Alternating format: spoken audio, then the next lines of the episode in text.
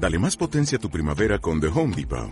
Obtén una potencia similar a la de la gasolina para podar, recortar y soplar con el sistema OnePlus de 18 voltios de Ryobi desde solo 89 dólares. Potencia para podar un tercio de un acre con una carga. Potencia para recortar el césped que dura hasta dos horas. Y fuerza de soplado de 110 millas por hora. Todo con una batería intercambiable. Llévate el sistema inalámbrico OnePlus de 18 voltios de Ryobi. Solo en The Home Depot. Haces más. Logras más.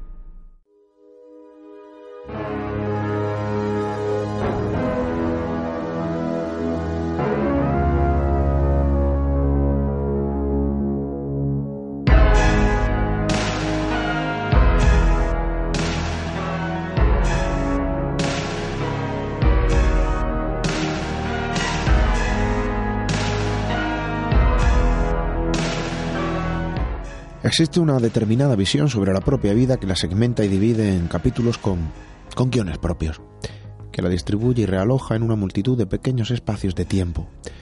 Casi se podría decir que la vida es una serie con capítulos perfectamente definidos y repartidos en las temporadas que, que se fragmentan durante el tiempo que, que dura nuestra existencia.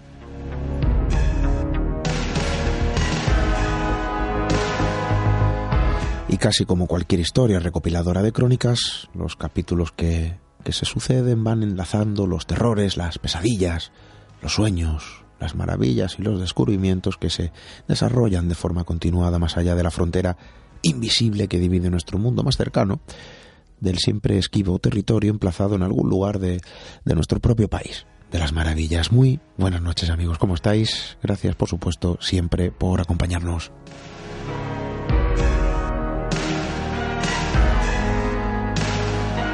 Muchos de ustedes recordarán episodios repletos de espantos, de raros personajes, de sorprendentes apariciones y de la más absoluta sin razón que en ocasiones se desarrolla en nuestra realidad bajo los apartados de algo así como la vida contada en serie. Pero lo cierto es que, que toda esa amalgama de extraños acontecimientos acaban remarcando su propio espacio y desde luego también su propio tiempo. Acaban dejando la huella que con el tiempo termina transformándose en la fuente de la más sombría de las inspiraciones que sustentan los negros capítulos registrados en la crónica narrada por la más terrible, desconcertante y en ocasiones bizarra realidad.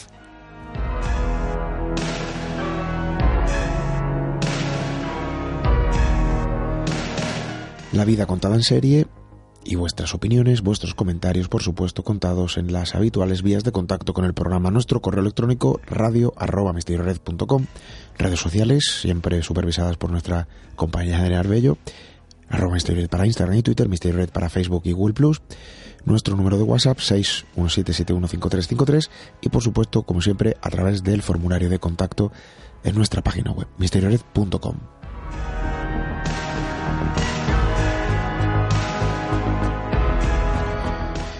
Y con esta voz casi maldita por las inclemencias de la época, bueno, también nos acercamos a esos episodios malditos para muchos repletos de personajes malditos. Hoy volcamos nuestra atención a lo ocurrido durante un periodo concreto del tiempo y sobre un determinado lugar que casi como el estigma de su propia maldición, vamos a decir que quedó envuelto por la, por la gruesa pátina de lo extraño. Bienvenidos a Misterio en Red.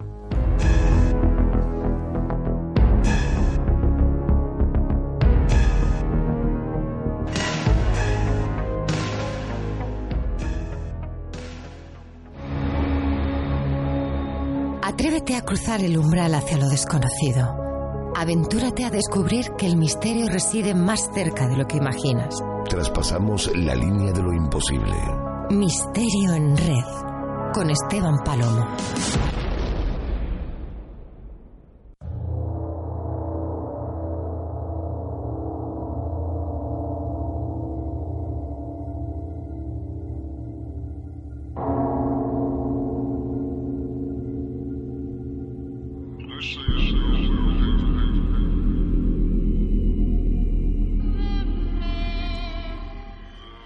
Mapa de lo asombroso, el atlas de lo inesperado, se dibuja entre las páginas de su propio calendario. El tiempo y el espacio a veces se funden para dar paso al puro sinsentido que de forma arbitraria y por alguna razón decide establecer su propio juego ante la mirada impasible de quienes logran rozar la extraordinaria realidad de un episodio desconcertante y en ocasiones al mismo tiempo en enardecedor. Hay cosas que no son frecuentes y que sin embargo ocurrieron en masa en otros tiempos. Hay donde ya no ocurre nada fuera de lo cotidiano y que sin embargo conserva los viejos ecos de las crónicas que a día de hoy son casi olvidadas. Fragmentos de espacio y tiempo transformados en crónicas imposibles. Casi como el ejemplo perfecto de que lo raro y extraño tiene la capacidad de manifestarse sin miedo alguno, sin previo aviso, y quizá con, con mucho menos sigilos a lo que estamos realmente acostumbrados a escuchar, a leer o a vivir como testigos de primera línea.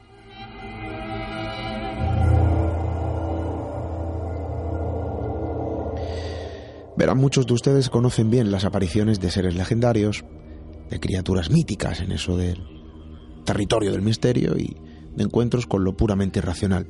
Quizá también conozcan en profundidad muchos de los lugares donde se produjeron estos repentinos encuentros.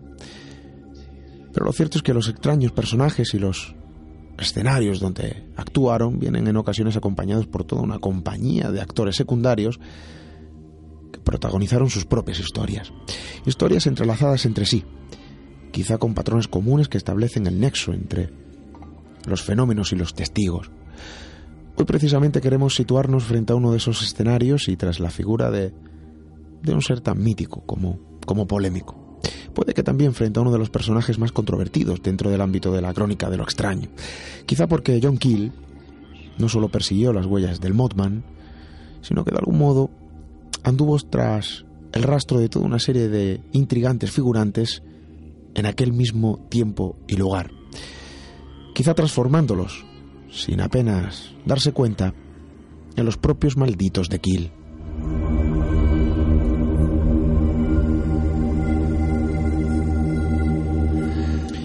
Todo ocurrió en aquel periodo entre noviembre de 1966 y diciembre de 1967. Una auténtica procesión de raras figuras y acontecimientos, de extraños individuos portadores de extraños mensajes. Lo ocurrido en aquel periodo sigue suscitando dudas e interrogantes. No todo quedó aclarado. Quizá no todo fue contado, quién sabe. Pero hemos querido poner sobre la mesa todos los datos e informaciones sobre aquel periodo y sobre aquel lugar. Para ello esta noche nos acompaña, bueno, ustedes ya lo conocen, un compañero de este equipo, historiador, escritor, redactor de misteriored.com y desde luego un buen amigo. Félix Ruiz, buenas noches, bienvenido de nuevo. Buenas noches, Esteban. Acudíamos recientemente a la reedición y quizá lo mejor es la puerta o ha servido de ventana, ¿no? Ha impulsado un poco que hoy estemos hablando de esto. Eh, bueno, pues de ese libro quizá mítico y célebre, ¿no? Lo hacía como siempre, obrando la, la magia editorial, bueno, pues los amigos de Reediciones Anómalas. Eh, volvían, insisto, a, a obrar esa magia, la magia de la resurrección, y nos traía de vuelta una vieja obra de John Keel, Las profecías del Mothman. Así de luego, como no podría ser de otro modo, Félix, hoy nos acompaña también el artífice del milagro editorial y desde luego alguien que conoce bien la crónica descrita por todo lo irracional, no solo en este libro, sino también en muchas otras obras. Amigo Pablo Berger, muy buenas noches, bienvenido. Hola Esteban, hola Félix, encantado de, de estar en vuestro programa. Las profecías del Mothman, claro, muchos dirán, oye, es que el Mothman no fue profeta, ¿no? ¿A qué se viene ese título? qué es lo que se describe entre sus páginas, cuál es la crónica que cuenta, o las crónicas, de qué extraños personajes se están hablando y de cuántos encuentros lejanos a la célebre figura del Mothman, bueno, pues se produjeron ¿no? en el mismo escenario, en el mismo territorio y prácticamente en el mismo tiempo. Um, este libro, desde luego, es una rareza, vuelve a resurgir, insisto, gracias al milagro de la reedición.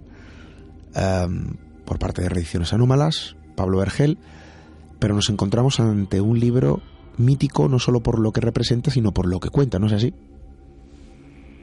Eh, bueno, pues eh, antes de nada quería agradeceros a ti y a, Félix el esfuerzo que habéis hecho de, por, en principio de, bueno por supuesto de, dejarnos aparecer o hacer los ecos de, nuestra reedición pero me ha hecho mucha ilusión la introducción que habéis hecho porque es un libro que lleva muchos equívocos. Como tú bien has dicho hablamos de las profecías del Mothman pero luego Félix profundizará en ello pero el Mothman evidentemente no hizo ningún tipo de profecía.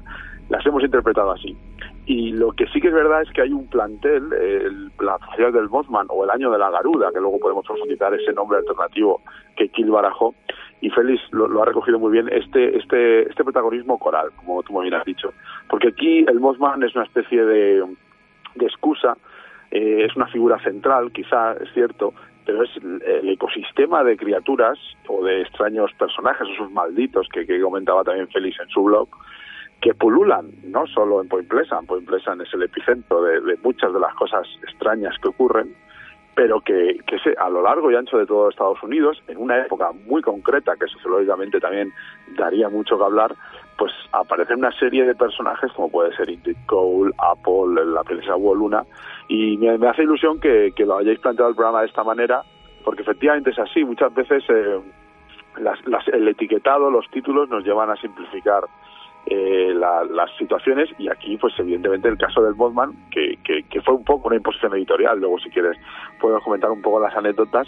Un título que haya un kill hasta que al final el Botman acaba teniendo cierto por así decirlo predicamento popular eh, ya creo que él asume también que ya no puede escapar de la sombra del Botman pero él pues barajaba otros títulos y era pues una situación donde el Botman pues sí era era tenía mucha importancia pero era una cantidad de personajes que pululaban no solo en Point Pleasant, como hemos dicho, sino a lo largo y ancho de todo el territorio estadounidense, lanzando todo tipo de profecías, lanzando todo tipo de mensajes, protagonizando encuentros con lo imposible. Y como tú dices, son esas situaciones que hoy en día parecen como muy, muy aisladas y muy inusuales, pero que en aquellos tiempos pues, pues parecían más frecuentes de lo, de lo que podemos pensar. Aquí hay un hilo argumental, eh, hablamos de nexos, hablamos de prácticamente columna vertebral, y desde luego son los pasos de Kill, eh, un personaje que persigue de forma, bueno, periodística, vamos a decir así, si se puede llamar, Pablo, eh, todo este tipo de entramado extraño, de inusuales encuentros, de mensajes proféticos, ¿no? Y, de extraños personajes. Vamos a conocerlos en, en profundidad. Pero es una persona que se dedica a rastrear todo a punta, ¿no? Y cualquiera que se acerque medianamente a su figura, en un primer eh, eh, bueno vistazo de lejos sin profundizar uno puede extraer una perfecta radiografía ¿no? de, de, John Keel.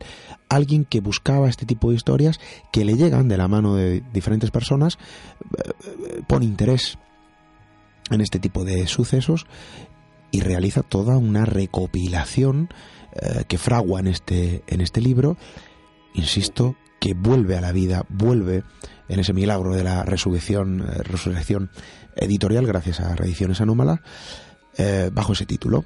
Bueno, ahora también podremos profundizar un poco en el título porque, como bien dices, no da pie un poco a confusión. Quizá lo mejor para las personas que eh, lo vean de lejos. Félix, em, aquí no estamos hablando de una crónica. Los malditos de King, podríamos decir. Ojo con esto. Estamos hablando de toda una amalgama de historias todo un abanico de personajes eh, y desde luego con cierta profundidad en cuanto al calado de sus mensajes, ¿no es así?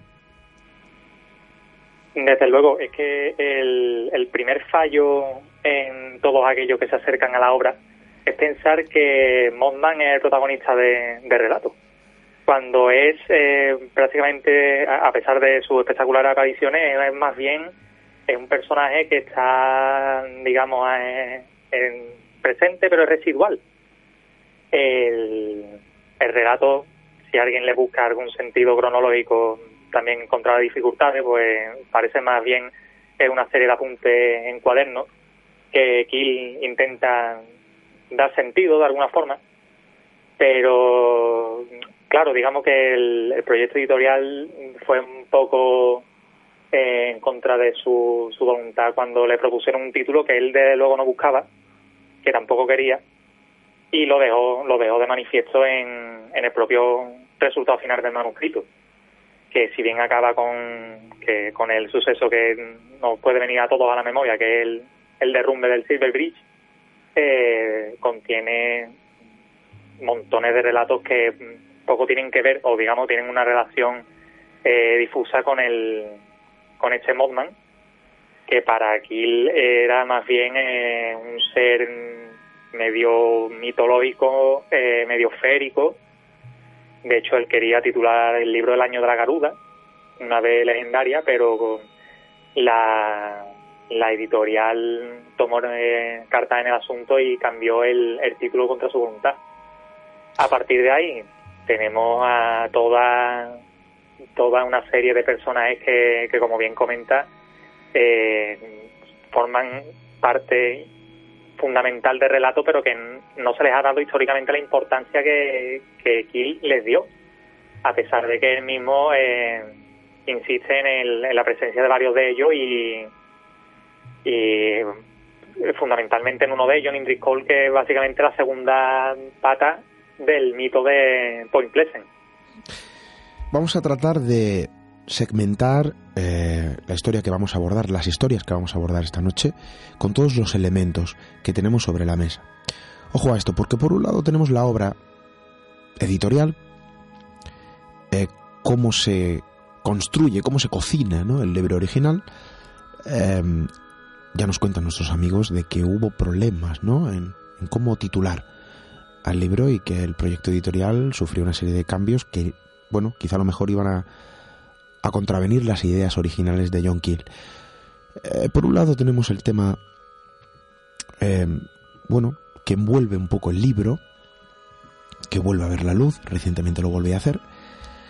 Y por otro lado tenemos toda esa amalgama de historias y de crónicas y de personajes que también, ojo a esto, establecen sus nexos con otro tipo de historias, quizá lejanas, ¿no? A, aquel escenario, también quizá aquel tiempo, y que establece un vínculo, se podría decir casi como eh, eh, conjugando una especie de fenómeno universal, una gran mente colectiva. Quizá a lo mejor lo que se ve es una proyección, no se sabe de quién, por qué, eh, pero coinciden en quizá a lo mejor ciertos matices y en, ciertos aspectos con otro tipo de historias incluso vividas también en nuestro país con encuentros muy similares. Pero vamos a centrarnos en ese año, el año de la Garuda, qué es lo que ocurre, eh, Félix, en ese tiempo hablamos, eh, bueno, pues una especie de, periodo, ¿no? Muy, muy concreto, eh, algo así como entre noviembre de 1966 y diciembre de 1967, porque incluso hay una serie de personajes, insisto, con sus nombres, con sus propias descripciones eh, y con sus propios testigos, ¿no es así? Sí, de hecho la, aparición de estos personajes coincide prácticamente con la del Mothman. Los avistamientos de, de este ser criptozoológico eh, son bastante sonados, pero no tanto los que tienen que ver con estos, digamos, estos personajes, eh, que no se sabe muy bien de dónde vienen o con qué intenciones, el hombres de negro, seres que llegan, personas que llegan haciendo preguntas extrañas sin ningún tipo de lógica, testigos por todas partes. No sé si, si Pablo eh, coincidirá conmigo en que hay determinados testigos que se convierten en prácticamente clave. Uno de ellos es la acompañante de Kill durante prácticamente toda la aventura, que es Mary Hyatt, la reportera de Point Pleasant, y el otro gran testigo, digamos, que se convierte en el contactado por excelencia en aquella época es Budrow Derenberger, que, tuvo sus encuentros con este personaje extraño, Indrid Cole, que le llevaron incluso a escribir un, un libro sobre su visita y sus contactos con ese ser y su visita a su supuesto planeta de origen. Pablo, eh, yo no sé si Kiel estaba acostumbrado a encontrarse con tantos sucesos en tan corto periodo de tiempo, ¿no? Eh, evidentemente Kiel tiene otro tipo de obras, pero podríamos decir que nos encontramos ante más que un libro, un cuaderno de campo, más que eh, un proyecto editorial, una especie de, de cuaderno de investigador. Sí, bueno, Kiel eh, era un periodista, por así decirlo, ya con cierta trayectoria que desde muy joven pues decidió adentrarse en los temas, pues por así llamarlos, forteanos, ¿no? Este afortunado o desafortunado tenemos a, bien utilizar, ¿no? Y él, por ejemplo, pues en su, de su etapa más joven, pues eh, se dedicó a viajar por la India, estaba fascinado con el tema de los faquires, con los eh, contorsionistas indios o con los magos indios y, o los ilusionistas, ¿no? viajó mucho por Oriente Medio, por Egipto, viajó por España también y, y luego poco a poco pues se iban, estamos hablando a lo mejor de los años 50, él estaba muy metido en ese tema, eh, un poco más esotérico, pero claro, él, él, es, por así decirlo, es desbordado por el gran mito que siempre, yo siempre digo, ¿no? El gran mito del siglo XX es la, el ovni, ¿no? Y claro, estamos hablando de finales de los años 50, principios de los 60, pues él se ve completamente desbordado por el tsunami de avistamientos que hay en Estados Unidos, que si observáramos las estadísticas, de hecho, ¿quién lo hace? Y, llega a conclusiones muy extrañas, ¿no? Como que eh, los jueves hay más avistamientos y este tipo de, estadísticas que tanto le gustaban a, John Keel eh, poner, el, poner el foco, ¿no? Eh, entonces él se ve fascinado por este fenómeno que, que él, él, él, se da cuenta de que estamos ante algo eh, que es manifiestamente eh, diferente a lo que se deja ver, por así decirlo. Esto sería una poco la clave de la paraufología, ¿no? Que John Keel, Jacques Vallée pueden ser los máximos valedores y es esta idea para mí fundamental de que lo que nos cuentan los testigos, la literalidad de lo que nos cuentan los testigos no es tal. Es decir, eh, existe una especie de de componente eh, de elaboración de, que tiene que ver con teorías psicosociales o de, pues de la gran teatralización, el gran teatro ovni, distintos enfoques. y, John Keel lo tiene muy claro que, que, no, que, que, la, que la ufología escondía algo más, ¿no? Por eso habla de, de su libro Operación Caballo de Troya, ¿no? Que, que decía que la ufología era el caballo de Troya donde se escondía algo, ¿no? Había ahí también tiene que ver con Jacques Vallée, ¿no? Que, que quieren rascar, ¿no? Ese, ese velo del que tú hablabas, ese fino velo del que tú hablabas. Y entonces, claro, John Keel pues se mete de lleno, ¿no? Y recorre, pues igual que hizo Benítez en su día, pues yo no sé si 100.000 kilómetros, pero muchísimas millas, muchísimas millas. Y John Keel se dedica a recorrer el país porque en aquella época, mm, como le pasó, por ejemplo, a lo mejor a Benítez, es que daba de sí. O sea, un país como Estados Unidos, imaginaos en el año 66, pues eh, verdaderamente era una densidad de casos tremenda, de avistamientos, con testigos, con nombres, con fechas. No, no, no hablábamos de de, cosas muy remotas, no era una cosa que se podía palpar casi de día a día. Y si se fue desbordado, hombre, pues yo creo que un poco sí, hay, hay que entender que, que John Keel, como he dicho antes Félix, el Mothman es, es una especie de, figura que, que, está en el trasfondo, que, que, casi abre y cierra el, este paréntesis o esta campana de surrealismo y de realidad que se desata en, este, en estos meses. Pero el final el final es muy amargo. Y esto es una cosa que yo me he dado cuenta eh, al editar el libro, porque contamos con el epílogo de Richard Hayten, que es el guionista de, la película, que si luego tenéis un rato, eh, pues creo que es una película muy interesante y que, nos permite también eh, enfocar el fenómeno del Mothman y de John Keel desde otra perspectiva, pero muy respetuoso al espíritu, ¿no? Entonces, Richard Hayten, que conoció personalmente a John Keel, para mí eso ya es, pues alguien que conoció para mí John Keel, automáticamente ya me produce una gran reverencia, ¿no? Pues decía que John Keel había tardó 6, 7 años en escribir el libro, porque él, como ha comentado antes Félix, el derrumbe del puente de Silver Bridge eh, eh, murieron decenas de personas, murió gente que John Keel conocía. Y entonces aquello le trastornó profundamente. De hecho, en el libro se dice, el libro, si habéis tenido el gusto de leer, pues es un libro irónico, incluso sardónico, y, y verdaderamente John Keel tiene un gran sentido del humor, pero él lo decía que era un escudo para protegerse de, la tristeza que le, había producido el, el, derrumbe, que él tampoco, evidentemente, lo achacaba a, a, fuerzas sobrenaturales necesariamente, ni que lo hubiera provocado el Bosman, pero claro, fue, fue un epílogo tristísimo, ¿no? Ahí fallecieron mucha gente y John Keel mm, tardó seis, siete años eh, en, tener, en poder escribir este libro. Entonces yo creo que en cierta manera sí que fue un fue un trámite fue fue fue un fue un periplo duro fue un periplo duro. Todo lo que nos cuenta para él aunque lo pueda tratar con cierto sentido del humor y cierta distancia pero para él fue fue un fue la verdad un, un, proceso bastante complejo. Personajes como Indrid Cole Apple Tini.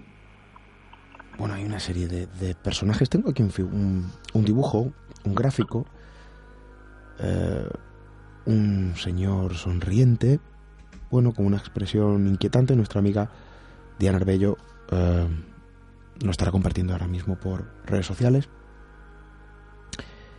Em, Félix, estos personajes, cada uno con su historia, con sus eh, propios testigos, algunos de ellos acompañados de extraños mensajes. Eh, vamos a hacer un repaso, si te parece, Félix, a lo largo de, bueno, este abanico, ¿no? De eh, raros intérpretes. Pues eh, siempre tenemos en mente la, digamos, la zona virginia occidental y Point Pleasant, pero hay en el libro se narran avistamientos que se producen bastante lejos. De hecho, por ejemplo, eh, tenemos en la de la del señor Tini, señor Tini que curioso apodo para alguien que mide más de metro noventa, que se producen en, Nueva Jersey. Eh, estamos hablando de enero de 1967, eh, una tarde en una casa de campo, más bien en una parcela solitaria, y se encuentra la familia Christiansen con, con un señor que llama a la puerta y que dice ser trabajador de registro de herederos perdidos, perdidos y, y que se quiere entrevistar con el, con el padre de familia porque supuestamente hay un señor Edward Christensen que, que, es heredero de una de, una Hemos tenido un pequeño corte en la comunicación. Eh, Félix. ¿Me oyes? Ahora sí, nuestro compañero recupera la llamada, Félix. Eh, decía que esto ocurre en un lugar aislado. La historia del señor Tini, como bien dices, curioso nombre para, para una figura de, de metro noventa, ¿no? Eh, cuéntanos esa historia, Félix.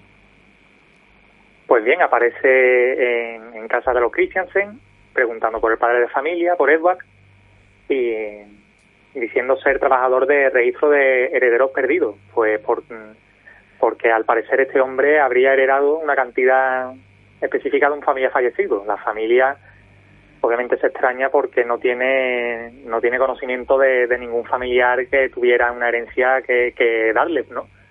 Pero aún así eh, el hombre insiste y dice que, quiere entrevistarse con el, con el padre de familia, que no le robará más de 40 minutos y proceden a abrirle la puerta. Se encuentran a un hombre eh, con un abrigo largo negro, cosa que extraña a la familia porque es demasiado fino, a pesar de ser invierno, con la cabeza cortada a rape, eh, con un ojo estrábico, que les da la impresión de ser de cristal, según palabra de Kill. Este hombre se sienta y empieza a preguntar al padre de familia, a Edward, a Christiansen, eh, cosas que, le extraña muchísimo. Eh, si tenía algún tipo de enfermedad, si poseía cicatrices, si tenía eh, historial, alguna historia, una enfermedad grave, eh, qué tipo de coches había tenido, a qué escuela había ido, preguntas que no, que, que, no tendrían, que no tienen mucho sentido. Aún así, eh, la entrevista continuó y este hombre pidió a la, a la esposa del señor Christiansen que le diera un vaso de agua porque necesitaba tomarse un, un medicamento, una pastilla, este hombre empieza a sudar copiosamente y, le dan le dan efectivamente el primer vaso de volvemos a tener problemas de conexión em, de la cobertura sí. Em, nuestro compañero va a intentar recuperar la llamada. Eh, Pablo em, te tenemos con nosotros en otra línea Pablo, eh, tenemos problema también de conexión con Pablo. ¿Me oís? Ahora sí, Pablo. Madre mía, cómo no, no, decía que, que, si queréis puedo seguir el relato de Sí, por favor, sí, sí, sí.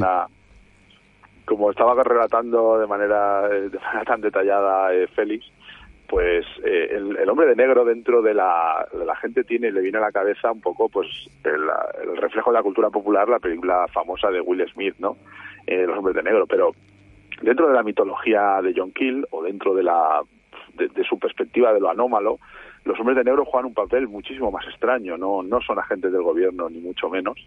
De hecho, curiosamente, hasta el gobierno tuvo que hacer una circular porque se estaban produciendo tantos casos de avistamiento de hombres de negro eh, que lanzaron como una advertencia a la población porque ellos no estaban haciendo ningún tipo de, búsqueda ni de campaña de, de, la población civil, ¿no? porque se dedicaban a visitar a la gente y como bien contaba Félix, pues al final se dedicaban a hacer una especie de performance donde casi les costaba, todos los testigos coinciden en eso, les costaba casi ser humanos, ¿no? Como cogían un vaso de agua, no sabían qué hacer con él, eh, se dedicaban a, por ejemplo, veían un bolígrafo y lo, y lo miraban como alucinados, iban a un restaurante y se ponían a mirar a la gente a ver lo que hacía, intentaban emularla, sin mucha fortuna, intentar comer, y como siempre les fallaban, pues por ejemplo la ropa no era la adecuada, las expresiones eran como de otros tiempos, cogían algo, se les veía un coche antiguo, pero que estaba perfectamente nuevo, ¿no? Y todo esto, pues como este, este tipo de entidades, pues sí que es verdad que los enlutados, o podemos irnos a tradiciones medievales, pues siempre ha habido este tipo de figuras, eh, bueno, pues un poco estas entidades eh, anómalas, ¿no? Que, que no se sabe muy bien estas apariciones, pero en el caso de los hombres de negro tiene, unas particularidades, como te decimos, muy, muy, muy concretas, ¿no? Y, son casos que se han dado, o sea, existen testigos y hay gente que dice que les han eh, visitado, ¿no? Y como decimos, van mucho más allá de una simple visita de hombres de, del gobierno que quieren intimidar a testigos. Parte siempre jugaban de una manera muy ambigua con la información, eh, daban información, pero al mismo tiempo te decían que no la dijeras eh, intentaban pues amenazarte, pero son unas amenazas que nunca se llevaban a cabo. Y entonces son, son verdaderamente, no te lo hemos dicho, es una especie de avatares o, agentes del, desconcierto. No se sabe muy bien, eh, no se sabe muy bien cuál, su cuál es su rol ni qué pretende. Este señor Tini no era el único personaje que aparece en escena ni de los que se representan en las páginas de la, eh, las profecías de, del Modman. Em, no, no, no hay, hay un plantel importante, un plantel importante, Esteban. Aquí podríamos sacar incluso hasta para una serie ¿eh? de, de Netflix o de HBO. hombre, pero hombre, de hecho la cultura popular se va abasteciendo de, de, yo siempre lo digo, no sé si has visto la serie o habéis visto la serie de Fringe. Eh, no, no, no, no, no, pero me han hablado de ella. Pues ahí directamente la trama general o la trama final son los hombres de negro, directamente. O sea, te explican qué son los hombres de negro, qué hacen aquí y por qué vienen, ¿no? Eh, luego, por ejemplo, hay libros como Stephen King, no os habéis leído de, del Buicocho, ¿no? Que es un libro que es la, la, historia, casi la historia del, coche de un hombre de negro. Y luego, pues por ejemplo, el caso que también ha comentado Félix de Ingrid Cole, que también en la película juega un rol fundamental y en la novela, pues, perdón, en el, en el libro, en el ensayo, pues es un contactado extraterrestre muy, muy, muy particular, muy, muy particular eh, del planeta Lanulos y que interactúa con este burro Derenberger, que es un contactado que, bueno, tuvo una relación también particular con, con John y, y en la cual, pues aquí, por ejemplo, es lo que comentábamos antes, eh, el Bosman, pese a provocar miedo, mm, pues siempre hemos dicho que tiene un carácter bastante autista. Él se dedicaba a aparecer, eh, asustaba a la gente y la gente huía despavorida o se quedaba paralizada pero no elaboraba mensajes. Es toda esta telaraña que tú comentabas antes, ¿no? Esta, esta telaraña que quizás sí tiene su epicentro en, en Plesan, se va tejiendo una red donde aparece, pues, ya hemos dicho antes, está Apple, Burro Derenberger, y entonces esta gente son la que empieza a emitir las profecías, porque la profecía para John Kill tenía un valor fundamental. Eh, John Kill estaba muy cansado, porque esto parece que hoy le puede sonar a la gente raro, pero muchos de los planteamientos de la, planteamientos de la ufología eh, clásica, John Keel ya los echó por el suelo, ya los echó por tierra en los años 60, demostrando que, evidentemente, lo que la gente decía que estaba experimentando, que eran visitas extraterrestres, pues no se correspondía con lo que podíamos entender como una visita extraterrestre, que se trataba de algo diferente. Y eso lo demostraba porque mentían completamente, totalmente. Estaban siempre diciendo que venían de ciertos planetas, ya sabes, eh, venían de Venus, luego se descubre que Venus no está habitado, venían de Júpiter, luego tal. muchas veces eh, John Keel se dio cuenta de que estas personas eh, eran grandes mentirosas, ¿no? eran grandes eran entidades que se dedicaban a, jugar, a, hay gente que dice trolearnos, por así decirlo. Entonces él se obsesionó mucho con la profecía de decir, cuéntame algo que no sepa. O sea, quiero que estas entidades nos cuenten algo que no sepan. Y entonces entran en ese juego. Y entonces en el libro pues hay, hay una serie de entidades que empiezan a emitir profecías. Pues en el ejemplo pone un terremoto en Turquía, el asesinato del Papa, incluso a él le llegan a advertir del asesinato de Martin Luther King. Pero eh, nada se llegaba a concretar, había cosas que sí, y entonces luego había una gran profecía que empiezan a decir que va a haber un problema en el río Ohio, que era justo donde estaba Point Pleasant. Eh, Point Pleasant es ribera del río del río Ohio y de hecho el río Ohio separa el estado de Ohio del de Virginia Occidental. Entonces iba a producir algo un terrible, una tragedia, ¿no? Ellos sospecharon que iba a ser alguna fábrica, que iba a ser algún tipo de problema, pero al final, pues desgraciadamente fue el puente, ¿no? Y aquello fue un poco lo que trastornó a John Kill, ¿no? Porque finalmente él se sintió que había sido parte de un juego y había asistido impotente a una tragedia, ¿no? Pero, por ejemplo, él le daba mucha importancia a eso, a, las profecías, y esa idea de que mm, las entidades nos cuenten algo que no sepamos, ¿no? Que, que verdaderamente den información que podamos contrastar luego con la realidad, ¿no? Félix, eh, creo que te tenemos en línea. Em, se han mencionado una serie de personajes, se han mencionado una serie de mensajes eh, que, eh, bueno, impartían en sus diferentes apariciones, pero hay algunas historias muy curiosas. Quizá a lo mejor la de Mr. Apple, em, con una bibliotecaria, ¿verdad? Que se convierten en, bueno, en una testigo de, de primer nivel eh, esa historia, desde luego, es impactante porque llega a subir a bordo de un Cadillac negro, eh, se convierte en testigo directo, ¿no? De, de esos hombres de negro, no lo sé. Eh, esa historia, desde luego, a mí personalmente, oye, uno la lee y le genera cierto impacto. Félix, Mr. Apple, ¿quién era este señor? A ver, esperemos que los duendes me dejen hablar porque voy a tener que pensar que me están pinchando la línea como tenemos, Tenemos, tenemos problemas de conexión, sí pues llamadas de teléfono son fundamentales. Perdona, Pablo, decías. Que en, la, que en la mitología de John Kill las llamadas de teléfono son fundamentales. Bien, pues esta noche, esta noche desde luego no, no nos está acompañando, ¿eh? Félix, cuéntanos si te parece bien la historia de Mr. Apple, porque yo creo que nuestros amigos eh, se van a quedar sorprendidos. Hay una crónica interesante en esto. Mr. Apple que, que incluso contactó, o se dice que contactó con Kill a través de sesiones hipnóticas. Eh, noticias de Mr. Apple llegan a John Kill eh, de parte de, una locutora de, Nueva York, de Jake Sparrow, que le dice que, tiene a, varios testigos en, un monte cercano, en el monte Misery, eh, que dicen contactar con un hombre que se hace llamar eh, Mr. Apple, Tigna, mm, que les hace una serie de, de, profecías o que tiene algunos mensajes para ellos. Eh, concreto una, una testigo clave en ese asunto, eh, cuyo nombre es en clave Jane, porque obviamente King no da, no da su nombre, eh, tiene una serie de experiencias en 1967 bastante extrañas. Eh, al parecer tiene algún avistamiento típico de luces en la que después tiene el, el, episodio este tan famoso que se narra tantas veces del tiempo perdido, que está en un lugar y de repente eh, ha pasado un tiempo determinado y sin, que se diera cuenta. Y en un momento determinado esta chica recibe un mensaje, eh, una llamada telefónica con una voz metálica y eh, su interlocutor le dice que tiene que ir a una biblioteca cercana y que tiene que preguntar por un libro de historia nativa india. La verdad que un pedido bastante insólito, que esa es otra. los nativos los indios nativos americanos jugaron un papel extraño dentro de todas estas incongruencias en torno al libro de Mothman. Eh, hacen algunas apariciones extrañas, como por ejemplo aquí. Eh, esta chica hace caso, aparece en la biblioteca y sin tener que interactuar siquiera con la bibliotecaria, ella le presenta el libro que ella busca y pues lo, lo abre y encuentra un mensaje camuflado que sin saber muy bien cómo desaparece ante su vista desaparece de su vista, lo mismo que lo lee ya no es capaz de leerlo y en él pues recibe instrucciones eh, y le dicen que, va a recibir más mensajes a través de estados sugestivos. Eso ya nos da una pista de, de la posible, digamos, naturaleza de, los mensajes que recibía a través de la sugestión.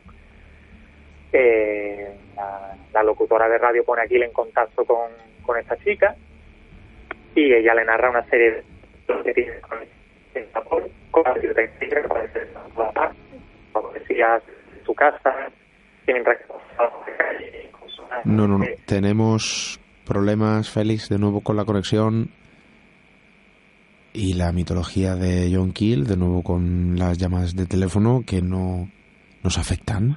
Esta noche no, no están los duendes de nuestra parte. Perdemos la conexión. Eh, Pablo, ¿puedes retomar la historia porque sé que la conoces bien? Sí, sí, bueno, pues como, ha contado, como está contando Félix y pese a las diferencias de los de estas entidades que están intentando, yo creo que hacer un homenaje un poco a la, al espíritu del libro, Pues eh, evidentemente lo que lo que nos relataba son este tipo de personas que, que empiezan a tomar este tipo de experiencias, imaginaos, ¿no? La experiencia de que te, te, te convoquen a una biblioteca, ¿sabes? Y te den un libro, una bibliotecaria también un poco particular, y este libro pues casi comienza a cobrar vida delante tuya y te lanza una serie de mensajes que como bien dice Félix, y yo creo que tiene que ver un poco con la idea del superespectro de, de John Kill, eh, eh, se produce en un estado extraordinario, un estado inducido, ¿no? un estado de alta sugestión. Pero, como decíamos antes, John Kill no creía en la literalidad de las experiencias ovni, por así decirlo. O sea, cuando nosotros, los cientos de casos que tú, Esteban, o las decenas de casos que has podido investigar o has podido revisar, pues la mayoría tienen una estructura muy concreta. Eh, John Kill no creía que eso era eh, realmente lo que estaba pasando. Él él parte, y él lo ha dicho antes, con un tema de las luces, él siempre creía que, que las, los, ovnis, eh, los, estas supuestas eh, naves extraterrestres, no eran tal. Él hablaba incluso, no hablaba de ultraterrestres, de extraterrestres, hablaba de ultraterrestres. Entonces, él, desde su punto de vista, estas naves o esto, estas, estos fenómenos, no, no, naves precisamente sería el término que él no utilizaría, pero como ves, eh, la cultura popular sigue pesando y, y las seguimos repitiendo, ¿no? Pero esta, estos fenómenos emitían estas luces y estas luces nos provocaban, nos inducían unos estados eh, extraordinarios de conciencia, unos estados alterados de conciencia donde se producía en nuestra cabeza un fenómeno que era real para el testigo. Pero John Keel estaba convencido de que la gente verdaderamente estaba siendo, por así decirlo, reprogramada por este tipo de, eh, de luces, de, de objetos, de él, los llama ultraterrestres, de, de, entidades, de fenómenos que están eh, con nosotros desde el principio, desde la noche de los tiempos, y que él hablaba, pues por ejemplo, incluso de, citaba casos bíblicos como San Pablo, ¿no? Que de, repente ven una luz, ¿no? Él le daba muchísima importancia a la luz, y decía la mayoría de los fenómenos, y esto es verdad, la mayoría de los avistamientos ovnis empiezan con algo que se ve una luz en el cielo, y gente que ve luces, o sea, es verdaderamente curioso. Y entonces él por eso decimos que esta, esta, esta serie de contactos tienen que ver mucho con telepatía, con precogniciones, en una especie de mensajes que luego también eh, como hemos visto ahora, como ha hecho un homenaje ahora a Félix, muchos también se hacían a través de llamadas de teléfono, ¿no? Con interferencias electrónicas que no se sabían muy bien lo que eran, ¿no?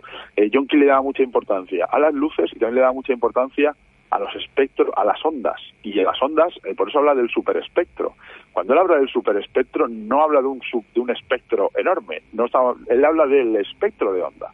Por eso habla del superespectro. Él, además, son teorías que yo ahora mismo eh, no, son, dentro de la ciencia se pueden ver. El de John King decía que nuestra percepción está sujeta a unos parámetros muy estrechos de frecuencia de onda. Nosotros vemos la luz, oímos bajo tales frecuencias, pero como tú bien sabes, pues ya hay otros animales, no hay que irse a criaturas de ningún otro tipo, ya tienen, eh, ven la luz de otra manera, eh, pueden tener incluso eh, ver los rayos, por así decirlo, el calor, o pueden tener otro tipo de percepción, o los animales escuchan por debajo de una frecuencia o por encima de otra. Entonces John Keel, en cierta manera, lo que decía es que nosotros que vivimos en un estado, en, en un segmento muy estrecho de la percepción, y que estas entidades sean capaces de, a través de estos rayos, de estos destellos, de inducirnos a otro tipo de apertura, de sintonizar con otro tipo de realidades que eran las que se producían en nuestra mente, ¿no? Por así decirlo. Y todo esto es algo que él va contrastando una y otra vez eh, a lo largo del libro, ¿no? Porque para él eh, todo el todo el, toda la serie de, de eventos bizarros que se van desarrollando, pues como hemos dicho muchas veces para él había un factor, primero, de teatralización y otro de, impostura y de juego por parte de estas entidades, ¿no? Que estaban intentando hacernos ver cierto tipo de cosas.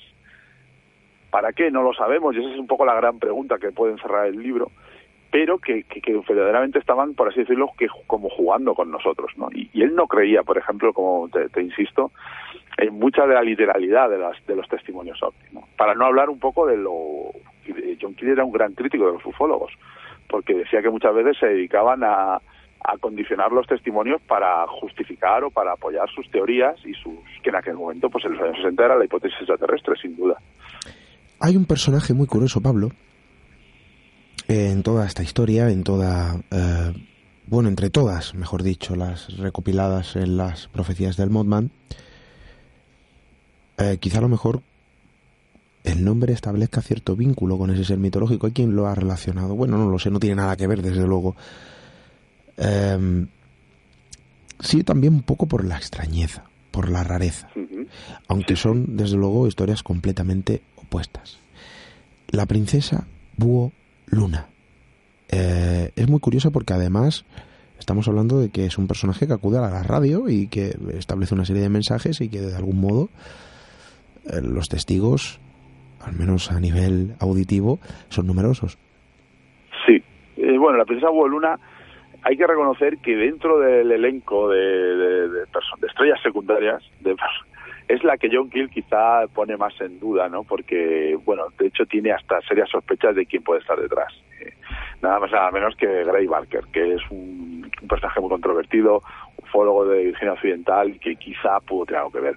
La princesa Luna también tuvo que ver con Jane Pyro, era una, una especie de entidad que empezó a llamar, sobre todo a llamar a ufólogos, a investigadores, y empezó a anunciarles, eh, bueno, pues como hemos dicho antes, todo tipo de mensajes crípticos que tenían que ver con, contacto, con la inminencia de un contacto extraterrestre, y todo convergía a una especie de congreso, que por eso era la sospecha de John Kill, que estaba organizando James Mosley y Gray Barker en Nueva York en las siguientes semanas, ¿no? Como que esta figura parecía que iba a decir, estaba insinuando que se iba a presentar allí. En un momento dado, eh, en el programa de radio de Jane Pyro, parece que la princesa Luna eh, se va a presentar allí. De hecho, hasta John Kill llega a hablar con ella, pero él siempre tuvo la sospecha de que se encontrábamos, nos encontrábamos ante quizá algún tipo de ardid eh, que estaban publicitario que estaban haciendo Gray Barker. Entonces dijo que se iba a presentar, pero al final nunca se presentó y sí, bueno, pues es una, es una de otras curiosas figuras que lo que sí que está claro, como tú bien dices, que dedicaban a llamar por teléfono de manera repetida a investigadores y a veces hacían eh, verdaderos eh, verdaderas malabarismos porque empezaban a cruzar información, le decían a, a uno le llamaban para que llamara a otra persona y lo que sí que está claro, y esto es lo que a John Kill le hacía sospechar, es que tenía información privilegiada. Eh, tenía acceso a número de investigadores, sabía lo que estaban haciendo los investigadores, cruzaba información. Eh, por ejemplo, a John Kill le pasaban cosas, eh, iba a ir a un hotel a alojarse de camino y cuando llegaba al hotel pues le saludaban por su nombre y le decían que ya habían hecho una reserva a su nombre. Entonces él decía, pero si yo no he dicho nada, no, no. Entonces, bueno, este tipo de cosas, de situaciones extrañas, se iban dando una y otra vez y entonces, bueno, ahí se, eh, nosotros en el libro, en las notas lo, lo insinuamos, y yo tuve la suerte de estar en West Virginia, estuve en Point Pleasant, luego estuve en el Museo de Gray Barker, y yo pude ver cartas eh, manuscritas por John Kill donde acusaba a Gray Barker de, de, estar detrás de muchas de estas llamadas o de este tipo de, de estrategias de, de desconcierto que, que estas entidades llevaban, ¿no? Lo que estaba claro es que había alguien que, bien por razones sobrenaturales o bien porque formaba parte del propio mundillo, eh, tenía acceso a cierta información. ya digo, porque se producían una serie de llamadas y correspondencias extrañas, eh, sobre todo a los testigos de ovnis también muchas veces eran víctimas pues de, visitas, de llamadas, de extraños paquetes, ¿no? Y era una cosa que, que ya digo, no, no dejaba de, de bullir, por así decirlo, alrededor de, de, todas estas cosas. Y bueno, todo tuvo un abrupto final con, con la, el derrumbe del puente Silver Bridge, donde, bueno, aparentemente este, este paréntesis o este pico de actividad, pues eh, remitió, remitió casi de manera eh, vertiginosa, de, de, un día, de, de, un día prácticamente para otro. Voy a leer un fragmento. Eh, nuestro compañero Félix Ruiz, nuestro eh, compañero Cristóbal Maltín de Aro, nuestro técnico, está intentando recuperar a Félix. Se ve que es complicado, de momento no tenemos suerte. Pero decía que Félix Ruiz, eh, bueno, ha publicado recientemente un artículo en investigadores.com. Un gran artículo. Y voy a leer un fragmento, Pablo, para contar un poco otra de las historias. Uh -huh. Y Félix eh, redactaba así, ¿no? Para mayor sorpresa, una puerta emergió por un lateral, saliendo de ella un hombre de cabello oscuro y peinado hacia atrás. Tenía una sonrisa amplia y antinatural, mostrando todos los dientes. Se acercó a la camioneta de Woody y se comunicó con él sin pronunciar ni una sola palabra. ¿Qué es lo que le dijo? El mensaje es el siguiente. No tengas miedo. Venimos en son de paz. Vengo de un país mucho menos poderoso que el tuyo. Me llamo Cold. duermo, respiro y sangro de la misma manera que tú. Otro personaje, Pablo, Ingrid Cole. ¿Quién era esta persona? O esta, este extraño personaje. Ingrid Cole, pues eh, Budro Derenberger era un, bueno, un vendedor eh, comercial al uso. Eh, se dedicaba a recorrer el vecino occidental vendiendo eh, muestras, era, bueno, tenía una cartera de productos y de clientes y como un vendedor más, pues se dedicaba a recorrer, como hemos dicho, el Estado, pues visitando a clientes, como en aquella época incluso se evitaban hasta, había comerciales que trabajaban puerta a puerta, eh, visitando domicilios, ¿no? Y una noche, eh, misteriosamente, por la carretera, eh, avistó como un objeto que él siempre ha dicho, una especie de forma de tetera o de cafetera, eh, de una, nada aerodinámico, eh, aterrizó de enfrente de, de la carretera. Eh, eh, Burro Derenberg se quedó completamente desconcertado, eh, bajó del coche y allí se encontró al famoso Greening Man, o el hombre sonriente, como se le ha venido a llamar también, que era este extraterrestre que, como bien sabes, en la tradición también le pasó un poco a Pons Prades, eh, en la tradición contactista, muchísimas veces eh, los extraterrestres son exactamente como nosotros. En este caso, eh, como hemos dicho, hay algunos rasgos eh, inquietantes, como puede ser esa sonrisa, casi la gente, si tiene curiosidad, muchas veces lo va a poder ver casi representado como el Joker de Batman. Eh, es una figura humana, tiene alguna sonrisa, un rictus de, muy forzado de, de, sonrisa. Eso es una de las constantes en el fenómeno de John Kill o en la mitología alrededor de John Kill. Son estas entidades, como muchos hombres de negro, que tratan sin éxito de ser humanos. Todo el tiempo intentan no ser, ser humanos sin lograrlo, ¿no? Entonces dice las famosas frases de no tengas miedo, don't be afraid, esto casi forma parte de la mitología y luego dice volveremos a vernos. Es una especie de entidad que se presenta y de manera casi esquemática le, cuenta que viene del planeta Danulos, que es un planeta, como en el caso de Pons Prades, son sociedades avanzadas que vienen a, estar en contacto con nosotros. Y a partir de aquí se establece una relación muy intensa. De hecho, eh, Pudo Retterenberger vivía con su mujer en, en un rancho en Estados Unidos, eh, cerca de Parksburg, si no recuerdo mal, y en el Virgen Occidental, y había procesión, había gente que iba las noches a pasarlas allí en vela a ver si se aparecía el platillo volante de, de Ingrid Cole, ¿no? Y claro, luego esto fue a más. Eh, Wood Derenberger eh, tuvo una cantidad de encuentros eh, tremenda con, con este señor, que también, como en el caso de Jasper Blade, de Ricardo Blasco, que ahora mismo también está mostrando y tal, pues le dio una serie de... llegó a tener problemas de salud y esta persona, esta entidad, le daba ciertas medicinas avanzadas que hacían que pues cobrara un vigor eh, eh, prodigioso, ¿no? Que se encontrara muy bien, ¿no?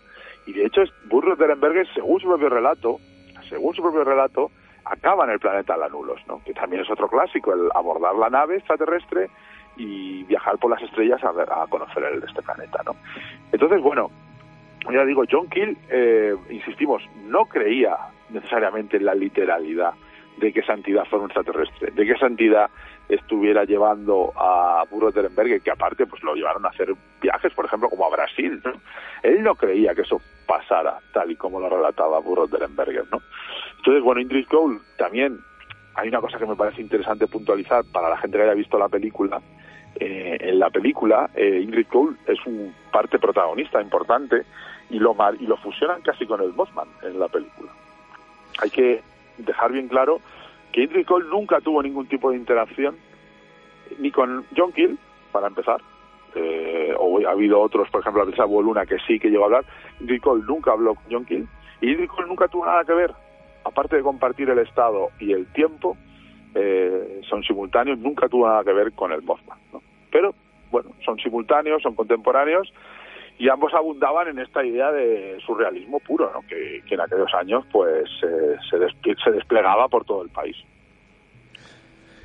Y eh, nuestro amigo Félix, creo que lo tenemos ya recuperado. Eh, Félix, ¿estás con nosotros? ¿Está bien, Félix? Estoy, estoy. Rescatado también, no, casi pensaba como... que Tiny te había hecho una de las suyas. Sí, ya vamos, a estas alturas eh, totalmente, no sé, eh, un eco metálico extraño, a ver, a ver si ahora puede ser. Félix, hemos conocido una serie de personajes vinculados a, a los pasos, a las andaduras de, John Kill. a mí sí que me gustaría saber, lejos de esos malditos de Kiel, en su trabajo bibliográfico, en su trabajo editorial. Claro, cuando esto, yo no sé Pablo si tendremos los datos de cuando Kiel llega a la editorial y dice, oye, tengo esta serie de documentos, este, esta suerte de, cuaderno de investigación y lo quiero publicar. Eh, yo entiendo que publicar este tipo de historias, algunas de ellas vinculadas al fraude, él lo cuenta sin tapujos. Eh, bueno, no debe ser fácil, ¿no? Sobre todo en la época de la que estamos hablando. Sí, y de hecho el libro pues pasó distintas vicisitudes, por, por, decirlo de manera suave. Eh, hay, historias muy curiosas. Eh, por ejemplo, hay cuatro o cinco capítulos que fueron estirpados, por así decirlo, del libro original. Y yo ahora que soy editor, también te digo que muchas veces hay gente que podría tener alguna visión conspiranoica probablemente fue por razones comerciales, porque era un libro muy voluminoso y, de hecho eh, esos esos capítulos eh, acaban conformando un libro que se llama la, octava torre, ¿no? De John Keel. Son cuatro capítulos donde él hace un bosquejo o hace un esquema de sus teorías, como te hemos comentado antes, de las teorías del superespectro, de los ultraterrestres, de una manera un poquito más eh, teórica, ¿no? Entonces se ve que el editor entendió que aquello no encajaba con el relato road movie narrativo non-stop del libro, pues un libro trepidante, y ese, esos salieron fuera, ¿no? O sea que hubo ahí bastantes problemas, ¿no? Y en ese, problemas no, John Keel se lamentaba, yo creo que el editor quiso intentar eh, hacer un libro más comercial, ¿no? Eh, y luego, como hemos dicho, el libro se va a llamar El año de la Garuda, eh, él se reía un poco del Mothman, porque eso era una especie de término que se acuñó de manera casi humorística. tenía que ver, pues, cómo sonaba Batman, Mothman, pues una cosa más. Y claro, en español, pues eh, nosotros nos hemos visto con la tesitura de decir, oye, tenemos que traducirlo como las profecías del Mothman o las profecías del hombre polilla, ¿no? Eh, claro, al final, pues el Mothman ya tiene su propia identidad, incluso en inglés, y lo hemos dejado, ¿no? Pero claro, el hombre polilla, pues era un nombre pues tan más desconcertante aún. Eh, y entonces, bueno, esos han sido un poco los, debates que, hemos tenido que, que tener. De todas formas, yo pienso que John Keel también amargamente él pensaba que el libro iba a tener mucha más aceptación de la que tuvo. Eh, fue un libro que se publicó, de verdad, años después y creo que él, eh, por así decirlo, como hemos dicho, le costó, le costó bastante eh, emocionalmente llegar a acabar el libro por las implicaciones que hemos contado antes del final tan trágico. Y, y, no es un libro con el que yo creo que se sienta, se sintiera del todo cómodo, hasta que al final hacen la adaptación cinematográfica y bueno, hay que reconocerlo, pues esto supuso primero un chute de ego para el autor que vio pues como Hollywood se interesaba y segundo, John Keel, el final de su vida eh, estaba atravesando grandes situaciones económicas. Y gracias a la película, yo por eso le tengo mucho cariño al guionista, que fue un proyecto personal suyo de venderlo, pues John Keel pues pudo acceder al final de sus días pues a un, a un poco de la fama de, que yo creo que se merecía y sobre todo a unos ingresos económicos. O sea que verdaderamente fue un libro complicado, fue un libro complicado que, que no tuvo el, el éxito que a él le hubiera gustado y quizá a él le hubiera gustado plantearlo de otra manera, pero bueno, al final pues nosotros, para mí es una obra fundamental y estamos, yo estoy orgulloso de, de que lo hayamos editado, pero, pero sí, es un libro que fue accidentado. Las profecías del Mothman vuelven a resurgir en ese milagro editorial. Félix se vuelve a ir de nuevo sin avisar, sin despedirse. En ese milagro editorial decía, gracias al magnífico trabajo, a la magnífica labor encomiable de reediciones anómalas. Eh, Pablo, nuestro amigo Félix ha despedido él solo. Mm, estamos teniendo complicaciones. Esto así, Esteban, esto va así. No podemos hacer absolutamente nada. Nuestro compañero técnico nos dice que está desesperado ya. Pero em, hablando con John Kill, yo no estoy nada sorprendido. ¿eh? bueno, podrían haber surgido ¿sabes, ¿sabes qué pasa con John Kill? Que eso lo, lo contaba el propio guionista, que hay gente que pasa por estos temas sin ningún problema, pero el compañero Félix se ve que ha desafiado un poco al super espectro porque es verdad eh, hay mucha gente que cuando se empieza a interactuar con John Kill empiezan a pasarle cierto tipo de cosas. ¿no? Pues esta es una de ellas. Aquí estamos teniendo esos problemas evidentes, no lo sabemos. Pablo, muchísimas gracias. Insisto, a todos nuestros amigos, esa lectura súper recomendadísima, además de, bueno, todas las ofrecidas por Reediciones Anómalas. Son libros encomiables. Eh, libros que tienen que estar en cualquier estantería de, de cualquier amante, ¿no? De este tipo de historias y de crónicas. Y veíamos como recientemente, insisto, resurgía, volvía a ver la luz prácticamente como la ave fénix eh, del olvido las profecías del Mothman. Reediciones anómalas. Estas historias y muchísimas más en esas páginas que yo creo que, que es interesante sumergirse. Pablo, muchísimas gracias. Muchísimas gracias a vosotros.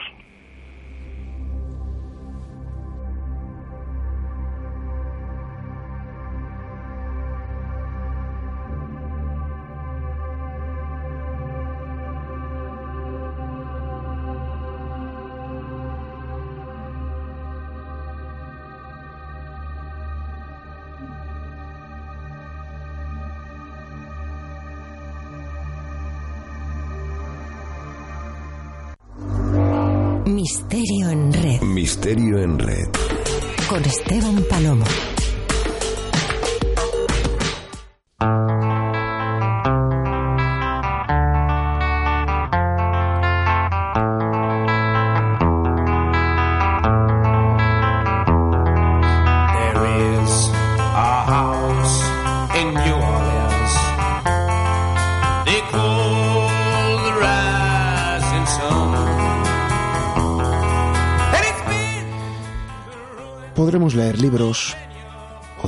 Acudir al cine o ver series, podremos intentar evadirnos de la realidad intentando acceder a una idealizada realidad simulada, podremos acercarnos a la ficción de un, quizá lo mejor, elemento de la irrealidad en un amago de acceder a otros mundos distintos al nuestro. Pero lo cierto es que es que casi todo cuanto nos rodea, casi todos esos acontecimientos mostrados en los capítulos de libros, largometrajes, pinturas, series, proceden de un mismo lugar, de un mismo lugar. Un lugar mucho más cercano, un lugar mucho más próximo, un lugar que conocemos bajo los nombres del tiempo, del espacio y yo diría incluso que, que de la propia vida.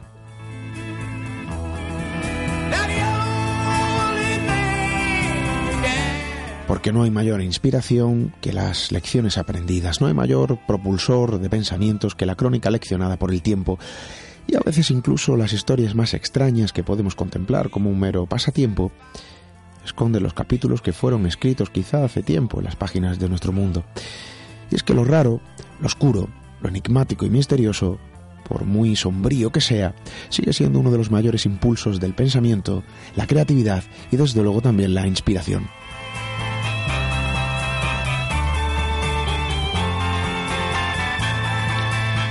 Lo extraño forma parte de nuestro mundo porque también constituye la vida. Lo extraordinario no solo sorprende, sino que destila también su propio influjo sobre quien se acerca a su delgada frontera.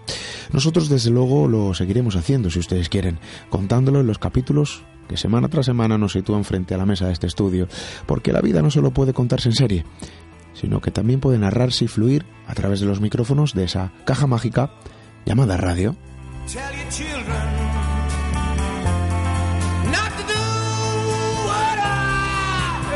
La próxima semana regresaremos, insisto, con nuevas historias, con nuevos episodios pertenecientes a la temporada que nos emplaza y desde luego con la misma ilusión de siempre. Gracias por acompañarnos. Hasta dentro de siete días.